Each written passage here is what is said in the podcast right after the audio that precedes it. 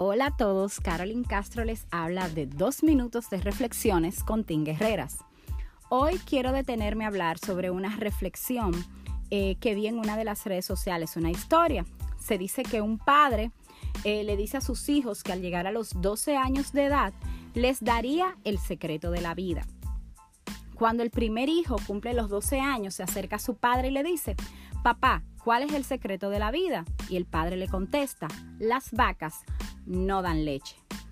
El niño extrañado lo mira y le dice, pero papá, ¿cómo que las vacas no dan leche? Yo veo que sí, que dan leche y la he tomado.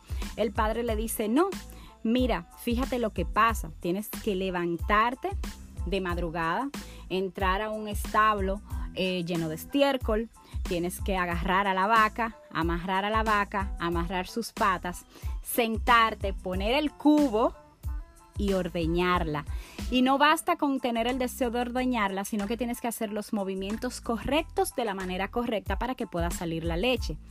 Con esto el padre le quería decir que, bueno, que las cosas la vida no nos no, no, no, no las regala, no las da, sino que nosotros debemos de trabajar para alcanzarlas. Eh, me encantó la historia y por eso la estoy compartiendo hoy.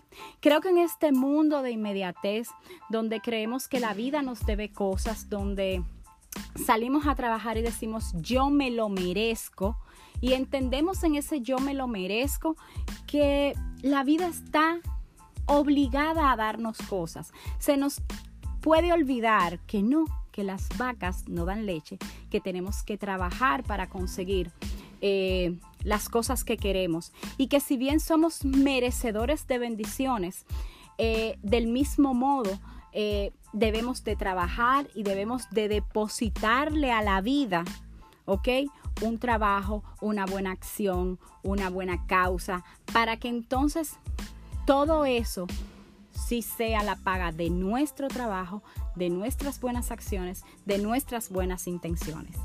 Esta fue la reflexión del día de hoy. Espero que pasen una excelente semana. Eh, los quiero mucho. Esta es la primera reflexión que hago que no está escrita antes, es decir, está totalmente improvisada, pero de verdad pásenla rico. Muchas gracias por el apoyo eh, que le han dado a todos los podcasts. Eh, y nada, a todos ustedes, como siempre, mi gratitud y afecto. Nos vemos en la próxima entrega de dos minutos de reflexiones con Tim Guerreras. Hasta el próximo episodio.